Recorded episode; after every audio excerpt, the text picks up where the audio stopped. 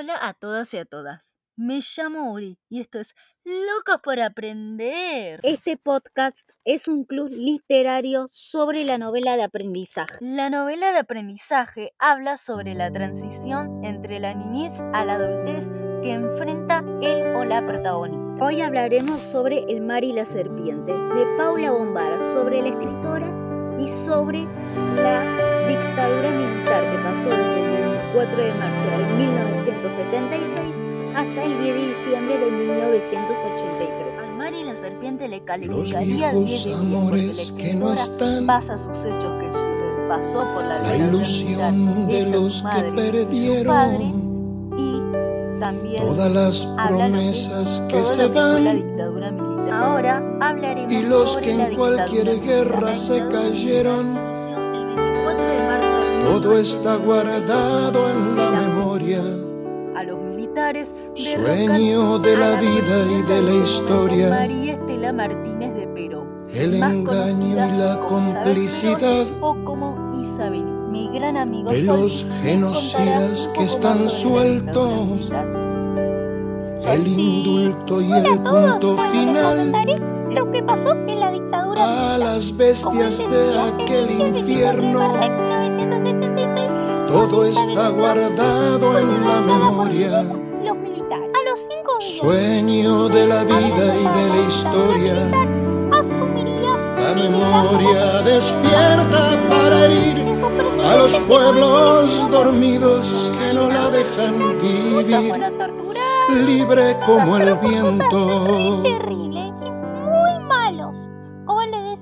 Los desaparecidos que se buscan el con el color de sus nacimientos, el hambre y la abundancia que se juntan, el maltrato con su mal recuerdo.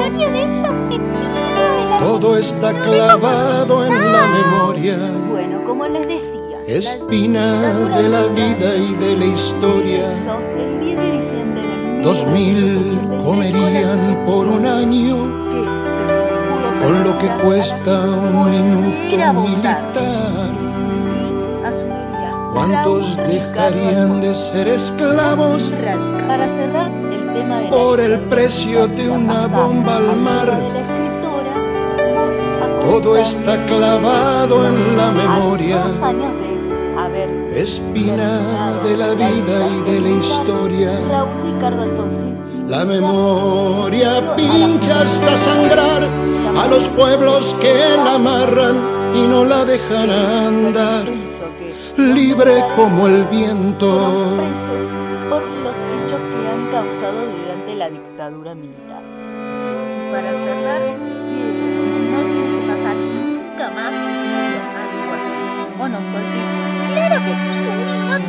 pasar un hecho así nunca más. Lo que pasó en la dictadura militar fue triste, realmente triste, fue doloroso, fue malo, Todos muy, muy los malo. muertos de la AMIA que fue terrible. y los de la. Embajada de Israel, pasar, y hay que comunicarle a la gente el que poder secreto de las armas, algo para que nunca más la justicia que mira y no ve. Todo está escondido en la memoria, refugio de la vida y de la historia. Fue cuando se callaron las iglesias, fue cuando el fútbol se lo comió todo, que los padres Palotinos y Angelelli dejaron su sangre en el lodo. Todo está escondido en la memoria, refugio de la vida y de la historia. La memoria estalla hasta vencer a los pueblos que la aplastan y que no la dejan ser. libre como el viento. hasta que su madre la pudo volverla a buscar. La bala Chico Méndez en Brasil,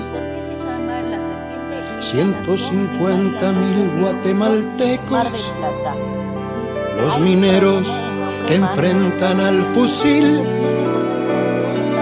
Represión estudiantil en México, todo está cargado en la memoria. Arma de la vida y de la historia. América con almas destruidas. Los chicos que mata el escuadrón.